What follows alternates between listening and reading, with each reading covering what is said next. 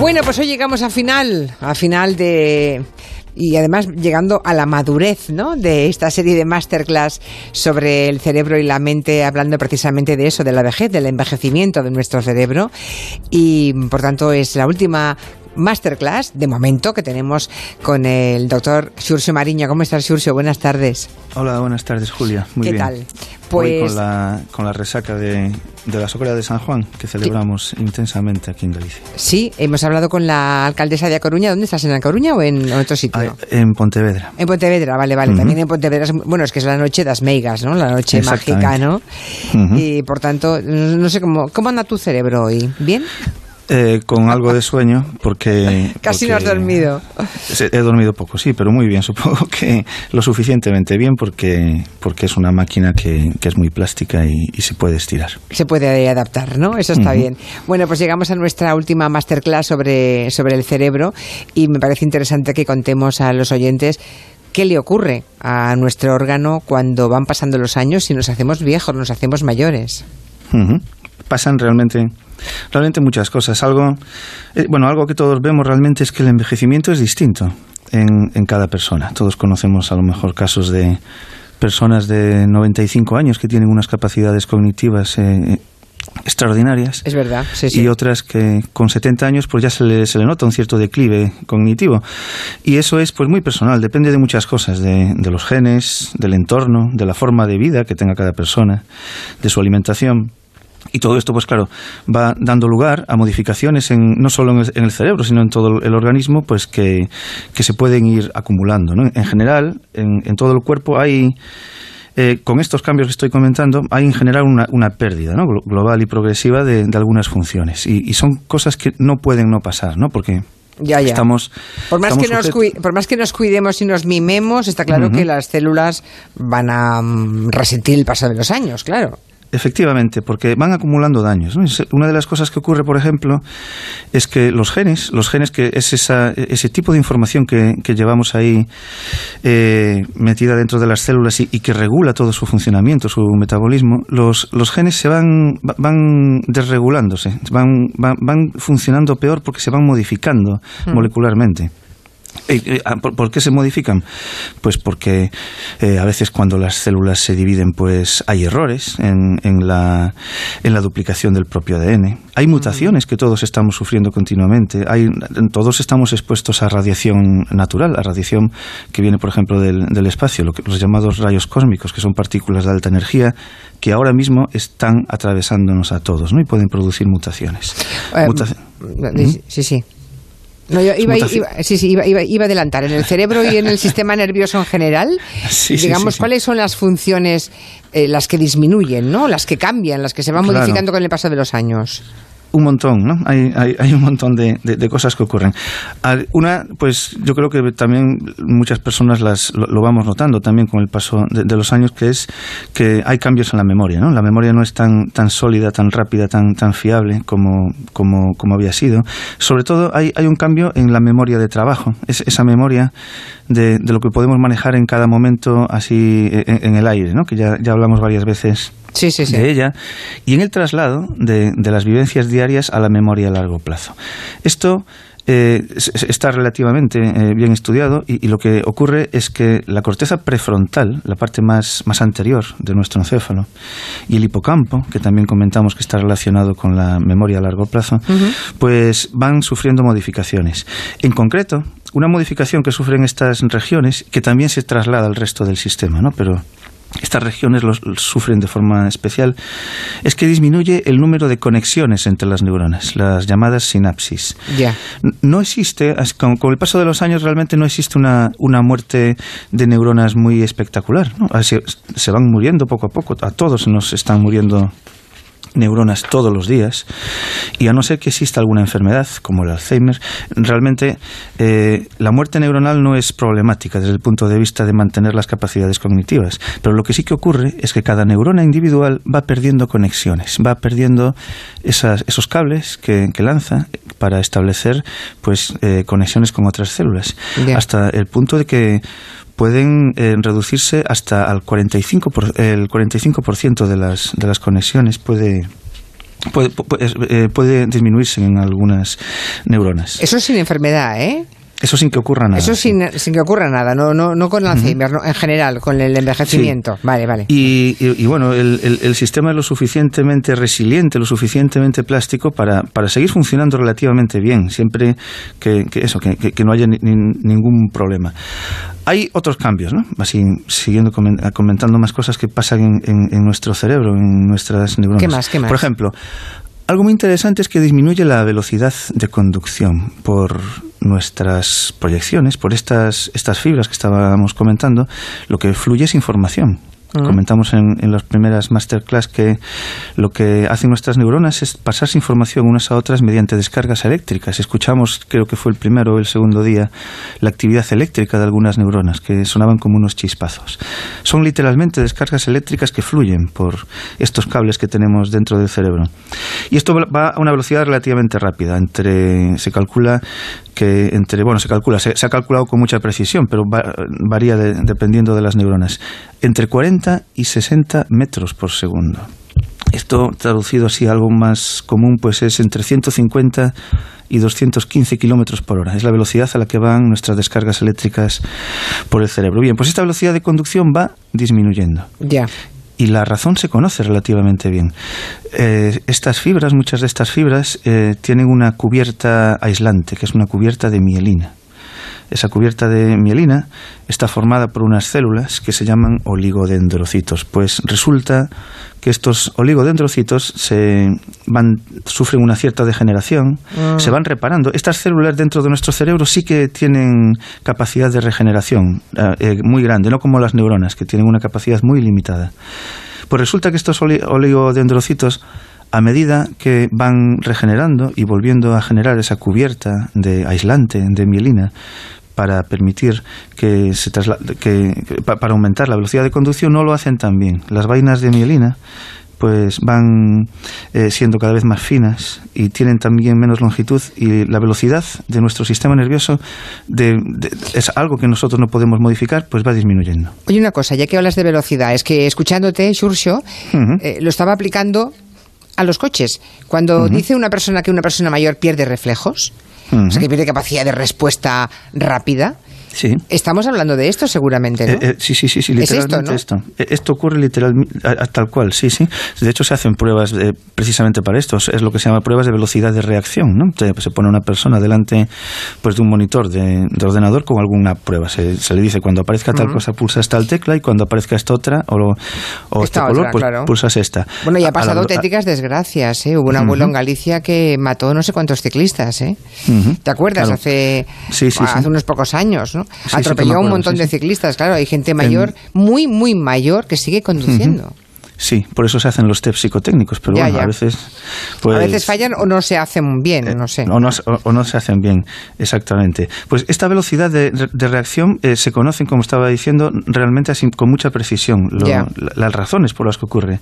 Y es que las, nuestras conexiones están peor aisladas, entonces las, las descargas eléctricas se transmiten, pues eso, pues más despacio.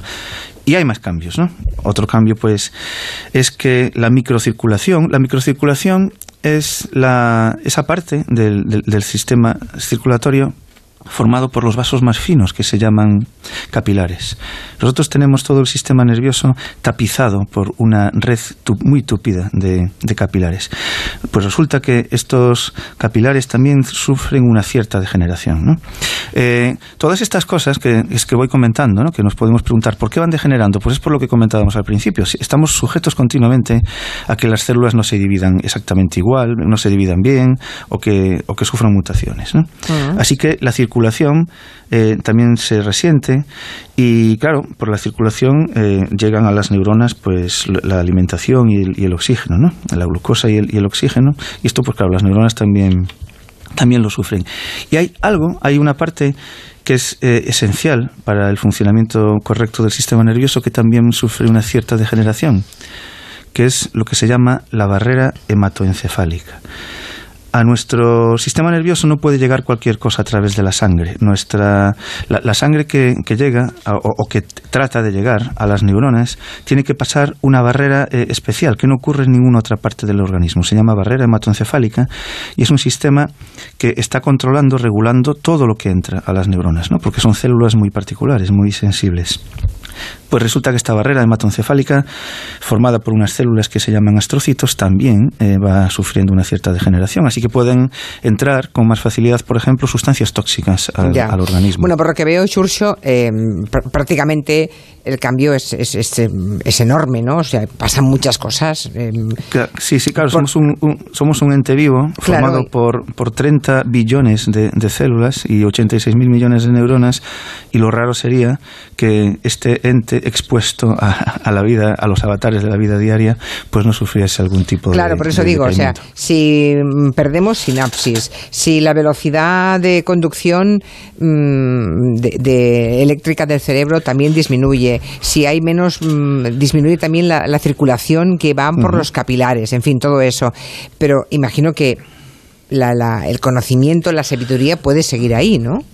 Eh, puede eh, seguir, eso puede seguir aumentando, uno puede seguir leyendo, puede seguir informándose. Sí, sí, sí. y, es verdad, sí, sí. Eh, y esto, esto realmente es, es muy particular, ¿no? Porque, por ejemplo, si pensamos en las capacidades atléticas que todos podemos tener, las capacidades físicas, sí que hay un claro declive, ¿no? Una persona pues puede eh, competir con 20, con 30 años a lo mejor a, un alto nivel, pero eh, un atleta que de 50 años ya no puede competir con, con una atleta de, de 20 claro, años. Claro. un claro. Sin embargo, como comentas, Julia, una persona de, no sé, de, de 50, de, de 60 años, realmente tiene mucha más capacidad eh, que, una persona de 20 años respecto a, lo que es la experiencia, el conocimiento, la sabiduría, o por ejemplo, detalles como la, la capacidad de generar sinónimos o de manejar el lenguaje los aspectos sintácticos y semánticos del lenguaje van, van aumentando. ¿no?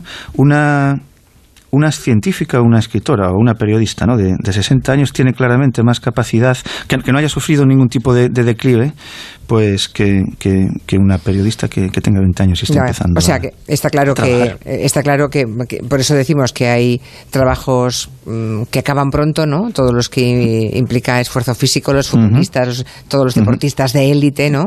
Son mayores, entre comillas, a los 30 y poco de años, ¿no? Sí, sí, Lo cual es, es, tremendo. Y en cambio, pues los trabajos intelectuales parece que nos, nos pueden mantener eh, en, buen estado. ¿Qué podemos hacer? ¿Qué podemos hacer, Churcho? para que a medida que vamos acumulando años y van pasando las décadas, poder retrasar en la medida de lo posible los cambios negativos que tiene nuestro cerebro. ¿Hay fórmulas? Sí, no, es que haya, bueno, hay, hay fórmulas, si le podemos llamar así, que, que yo creo que todos podemos llegar a esas conclusiones, ¿no? Porque realmente eh, el, el, cerebro, el encéfalo, es una, es, es, una máquina, como cualquier otra máquina, que si no se utiliza, pues deja de funcionar es bien, ¿no? Así como cualquier otra máquina que no está engrasada o que no se le dé trabajo. Así que lo que tenemos que hacer, si queremos que no exista un declive muy grande, es darle trabajo, dar, darle trabajo cognitivo a nuestro sistema nervioso. ¿Y, qué es darle trabajo? Bueno, pues la lectura, por ejemplo, la reflexión pausada es, es, es, un trabajo cognitivo interesante. Cualquier tipo de creación, ¿no? La creación artística, o ponerse a escribir, o ponerse a elaborar un plan de trabajo. Por ejemplo, un plan de trabajo, o, elaborar un plan para las vacaciones, así con, con cuidado. Sí, sí, sí. Eh, también es interesante eh, que eh, en muchos estudios que se han hecho respecto a esto, la vida social activa, mantener una vida social. Una persona aislada, la, la soledad es realmente terrible respecto al declive que se genera en el sistema nervioso. Entonces, una vida social activa tiene unos interesantísimos efectos positivos sobre las capacidades cognitivas. Y algo que comentamos aquí también en uno de, los primeros días, eh, por ejemplo, aprender idiomas. Aprender idiomas claramente tiene ventajas cognitivas. Comentábamos aquí, por ejemplo, el hecho de que las personas bilingües eh, de promedio eh, tienen una, un retraso de 4 o 5 años en, en, la detección, por ejemplo, del, o la aparición de los síntomas del Alzheimer. las personas que manejan dos lenguas con, con soltura. Y todo esto eh, así relacionado con la actividad física. ¿no? La actividad física es eh, aporte de oxígeno realmente, ¿no? de, oxígeno y nutrientes a las, a las neuronas. O sea, hay que seguir entrenando la neurona con reflexión, con lectura, con creación, con, con hacer posible el diálogo de varias lenguas, pero también físicamente es bueno para el cerebro que nos mantengamos medianamente en forma física. Exactamente, combinar las dos cosas, ¿no? Y por supuesto, pues cosa, algo que, que pues, supongo que estamos muy cansados, muy cansadas de escuchar, que es pues controlar la alimentación. Y, no, no, no, no, cansados no, pero está bien que nos lo digas. ¿Qué, no, qué no deberíamos comer la gente? cuando nos hacemos más mayores. No, no, soy nutricionista, pero, ah. pero lo que hemos escuchado muchas veces, ¿no? Tener cuidado con las grasas animales, con las carnes rojas, pues eh, eh, echarnos así más hacia la extraordinaria dieta mediterránea que tenemos en, en nuestro país, pero no, no nada especial respecto al hecho de, de, ser o no mayor, ¿no? Así pues, lo que, lo, que, lo, que nos suelen recomendar habitualmente las personas que saben así de nutrición. Y mantenerse delgado, ¿no? No sé por qué eh, me quedo con la idea de que la gente cuanto más mayor menos debe comer, ¿no? menos, menos calorías. Sí, esto eh, se está, hay, hay resultados, hay unos, unos, experimentos muy interesantes. Se hacen en ratas, ¿no? Estos experimentos no se pueden hacer en seres humanos, pero se trasladan los resultados. Y hay una cosa que se llama restricción calórica y es eh, mantener o no pasarse con las calorías que supuestamente necesitamos para nuestro día a día. Pues resulta que la restricción calórica eh, alarga la vida claramente hasta un 10% en, en las ratas. Y así que se ha trasladado, se, han trasladado estos resultados a los seres humanos y, entonces sí, claro, eh, no, no, no, pasarse así con, con las calorías que ingerimos parece que tiene un, o es muy probable que tenga un efecto directo sobre sobre nuestra vida, sobre la duración de nuestra vida. Bueno, pues nada, pasar hambre. pasar hambre y mucho ejercicio. Bueno, ya me entiendes. Ya, yo creo que el, resumen ha quedado, bueno, es, lógica, parece lógica pura, ¿no? Mantenerse mensana e incorporar sano, ¿no? Efectivamente. Así que el cuerpo que esté lo mejor posible, eh, con el mínimo sobrepeso, a ser posible ningún sobrepeso, buena actividad física y no... Estaba pensando en la cantidad de gente mayor, Xurxo, que vive sola gente mayor que se quedan solos, claro. Cuando estás diciendo que para que el cerebro se mantenga en, buen estado es necesaria la vida social, el, hablar. Claro, esa gente que se pasa todo el día sola en casa. Eh, hay, hay, que pensar que el, Claro, los seres humanos somos unos, unos, seres que también comentamos aquí cuando hablaba del lenguaje, eh, especialmente sociables. La, razón de nuestra existencia y, el hecho de que eh, eh, en paleoantropología sí tiene esto muy claro, ¿no? Ah. nosotros somos el resultado de, una especie que ha desarrollado una interacción social extraordinaria y, para ello utilizamos el lenguaje, entre otras cosas. Entonces, la, y comentábamos también con el caso de aquella chica sordociega, Helen Keller, como el hecho de no interaccionar con otros seres humanos hacia que ni siquiera tuviese autoconsciencia. Entonces, la interacción con otras personas es absolutamente eh, importante para, para, mantener la, la, propia esencia. ¿no? Es evolutivamente lo, lo que ha dado lugar a la propia esencia de nuestro sistema nervioso. Pues creo que lo tenemos todos claro. Ahora a ver cómo cada uno de, lo que, de los que nos escucha lo puede llevar a la práctica. ¿Hay algún mito por ahí, neuromitos, los llama Xurxo Mariño, que habría que igual habría que llamarles neurobulos, ¿no? Cosas que no son del todo ciertas o ciertos. Por ejemplo, que usamos el 10% del cerebro. Es una es una expresión, una afirmación que he oído un montón de veces. Uy, fíjate si pudiéramos usar el 100% del cerebro. Y atención porque tenemos un fragmento que nos ha recomendado Xurxo Mariño de una peli protagonizada por Scarlett Johansson que se llama Lucy. Miren ustedes lo que dice el médico que está con Lucy.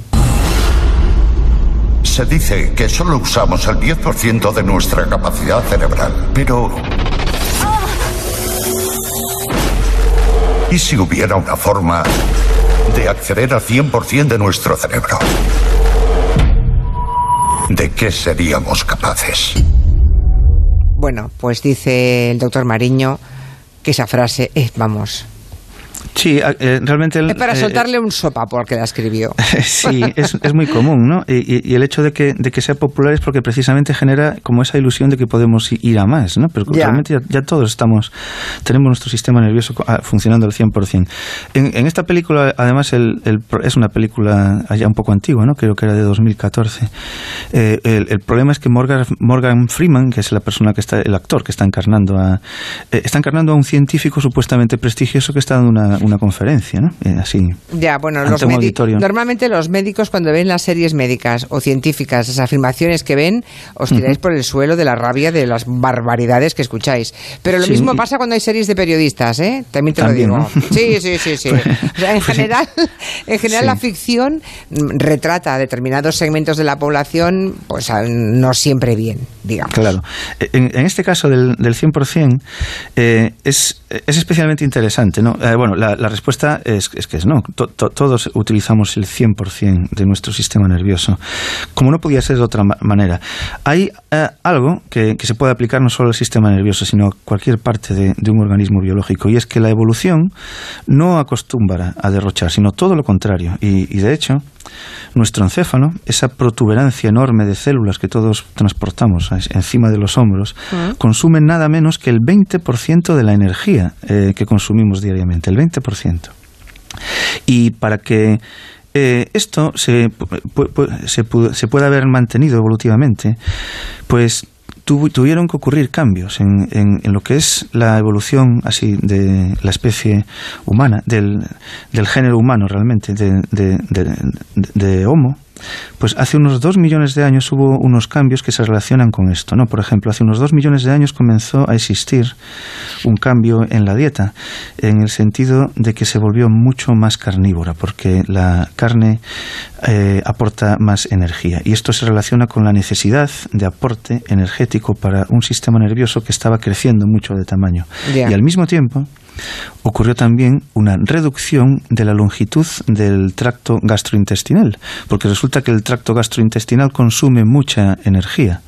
Así que esta reducción del tracto gastrointestinal y el cambio a la dieta carnívora son argumentos que se utilizan tanto en neurociencia como en paleontropología para eh, explicar cómo hemos conseguido eh, darle un aporte del 20% de todo lo que consumimos diariamente a nuestro encéfalo. Oye, estoy, es que se me abren muchos ahora que no tengo tiempo ya, pero que entonces la gente que no, que no prueba eh, la carne. Bueno, pues tiene más dificultades para mantener un aporte realmente saludable. Eh, claro. Tiene que andar haciendo más cálculos.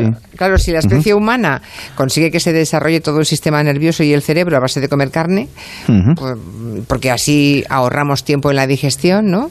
Sí, sí, sí, yo creo que Juan Luis Arzuaga ya comentó Sí, lo contó muy bien esto, sí, sí, sí, sí, sí, sí, que lo contó muy bien, en fin. Y y, bueno, eh, es, es un, un, neuromito este, el del 10%, pues que, supongo que a lo mejor seguiremos oyendo, pero que todas las personas que nos estén oyendo, que tengan claro que usan el 100% de su maravillosa máquina cerebral. O sea, no, no, podemos tener la esperanza de que a lo mejor si descubriéramos el 90% que tenemos inactivo, seríamos mucho mejor. No, lo que usamos es, todo lo que hay. Claro, lo que sí que se puede all hacer... folks, ¿no? Como, dice, como decían los dibujos. Sí, lo que sí que se puede hacer, desde luego que se pueden hacer modificaciones ¿no? Todos los trabajos cognitivos que decíamos antes, pues de, pues de leer, o, por ejemplo jugar al ajedrez, o tener una actividad eh, social intensa, eso claro que da lugar a cambios. ¿Y qué cambios produce? Pues eh, se aumenta el número de conexiones sinápticas, que es una de las cosas que comentábamos hace un momento que va, que va disminuyendo. La, eh, el, trabajo cognitivo, el, trabajo que se le da al, sistema nervioso, da lugar a una plasticidad, lo que se llama plasticidad neuronal, que consiste, entre otras cosas, en aumentar el número de conexiones y esto da lugar a que la máquina pues sea más resiliente, más, más resistente a, a los cambios. Muy bien, pues ha sido un placer estas 14 clases magistrales sobre nuestro cerebro con el doctor Xurxo Mariño, uno de los grandes expertos de nuestro país. Hemos aprendido muchas cosas y ojalá haya sido eh, enormemente útil para todos aquellos que nos escuchan. Apasionar ha apasionado, eso ya te lo digo yo, Xurxo. Ha sido un placer. Ha sido, mío. ha sido un placer tenerte en la radio, Xurxo. Igual. Te volveremos a llamar siempre que haya algo sobre el cerebro, ¿eh? Yo encantado. Vale, ya está. Estás en la agenda, ¿eh? Somos peligrosos. Apunta. Hasta pronto. Muchísimas gracias. Chao. Chao, Julia. Las 5. Es tiempo de noticias en Onda Cero.